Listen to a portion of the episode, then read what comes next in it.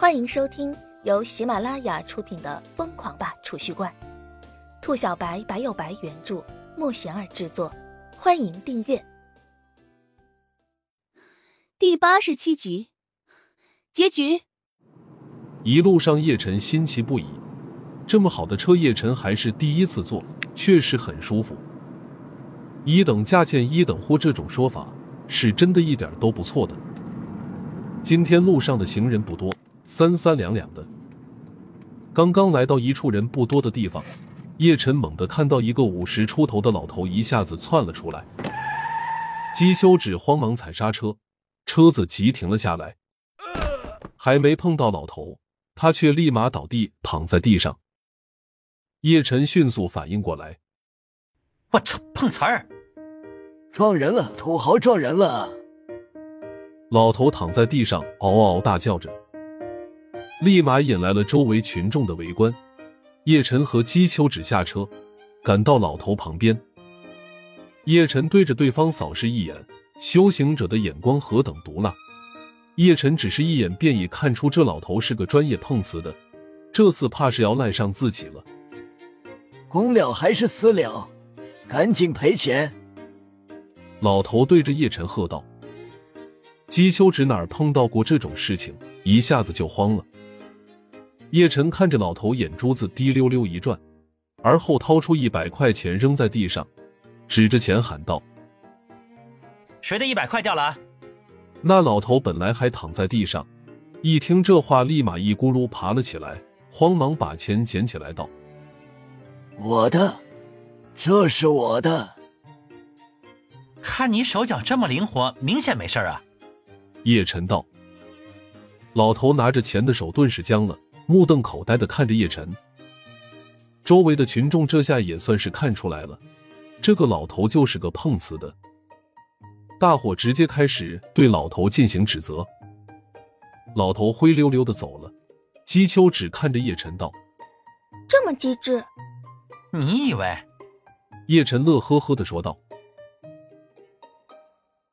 回到家里，又待了几天，灵隐山的灵气波动开始剧烈起来。叶晨知道灵隐山的传承之地将要开启了。叶晨趁着这段时间又砸出了一千多个储蓄罐，足足砸出了九百多个巨灵果。不过他没有直接将巨灵果吞下去，而是全部都存在了神异空间中。毕竟叶晨如今刚刚提升到一级，他想稳固一下境界。第十天，灵隐山灵气大暴动，叶晨来到灵隐山附近。此时，这里的普通人早就已经全部被疏散了。叶晨是修行者，从山的侧面直接上了山。刚刚来到灵气最为充裕的地方，发现这里早就已经来了很多修行者。你终于来了！李江河看叶晨到了，冷着脸说道：“我还以为你不敢来了。”叶晨轻笑一声，懒得搭话。猛然间，一阵轻响传出，而后灵气开始激烈的震荡起来。紧接着，叶晨感觉眼前白茫茫的一片，然后什么都看不见了。等到叶晨再睁开眼睛的时候，发现自己出现在一片树林之中。这里的灵气极为浓郁。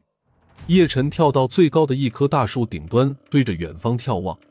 发现远处有一片建筑群，叶晨知道那里应该就是传承之地的核心地带。叶晨对着核心地带快速的纵跃，远远看到有十几道身影也在快速前行。李江河，叶晨看到对方之后一声轻呼。李江河显然也看到了叶晨，整个人微微一愣，没想到这么快就碰到叶晨。杀！叶晨轻呼一声，两人立马厮杀在一起。其他的修行者则是纷纷驻足，开始观战。叶晨一剑挥出，李江河闪避，还没等李江河反应过来，冷不丁的看到一个白色小人从叶晨的太虚剑中爆射而出，而后啪的一声巨响，众人看到那小人一脚踢在了李江河的裆部。李江河整个人直接弯腰成了大虾的样子。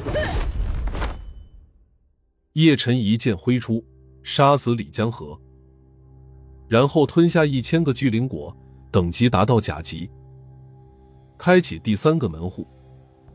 叶晨获得门户中的一块石头，石头融入剑体中，太虚剑瞬间化为千万。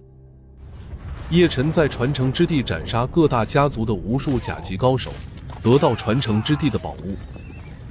离开传承之地后，各大家族想要合力围杀叶晨。大胡子秦寻出现，力挽狂澜，拯救叶晨。李家老爷子身死，杭城大乱。叶晨帮助李家打败各大家族，然后杀死李长风，帮助李长云成为李家家主。各大家族给叶晨提供资源，叶晨进入宗师境。有了北府的支持，叶晨的生意遍布全国，实力快速提升，很快达到先天境。叶晨来到姬家，带着姬秋芷私奔，并开始搜刮各大家族的资源。叶晨成为了超越先天之境的高手。叶晨的实力快速提升，接连跨过好几个等级。远远超越了先天之境，然后去姬家打败各路高手。姬家老祖看到了叶晨的潜质，愿意将姬秋芷嫁给叶晨。姬秋芷和李潇湘的记忆觉醒，发现自己上一世竟然是叶晨的妃子。两人的实力突飞猛进，直接达到了登峰造极的恐怖境地。叶晨由于有了各大家族的支持，财源滚滚。实力的提升速度远远超出了人们的想象，不过三年时间已是达到了世界的顶峰，达到了红尘仙的程度。无极仙主复活和叶晨大战，叶晨用不破不立的方法将九扇门户进阶贯通，最后竟是超脱了仙主的程度，达到了传说中的仙帝境界。举手投足之间都有着莫大威力的叶晨。打败了无极仙主，成为这个世界上唯一的仙，掌控了整个世界。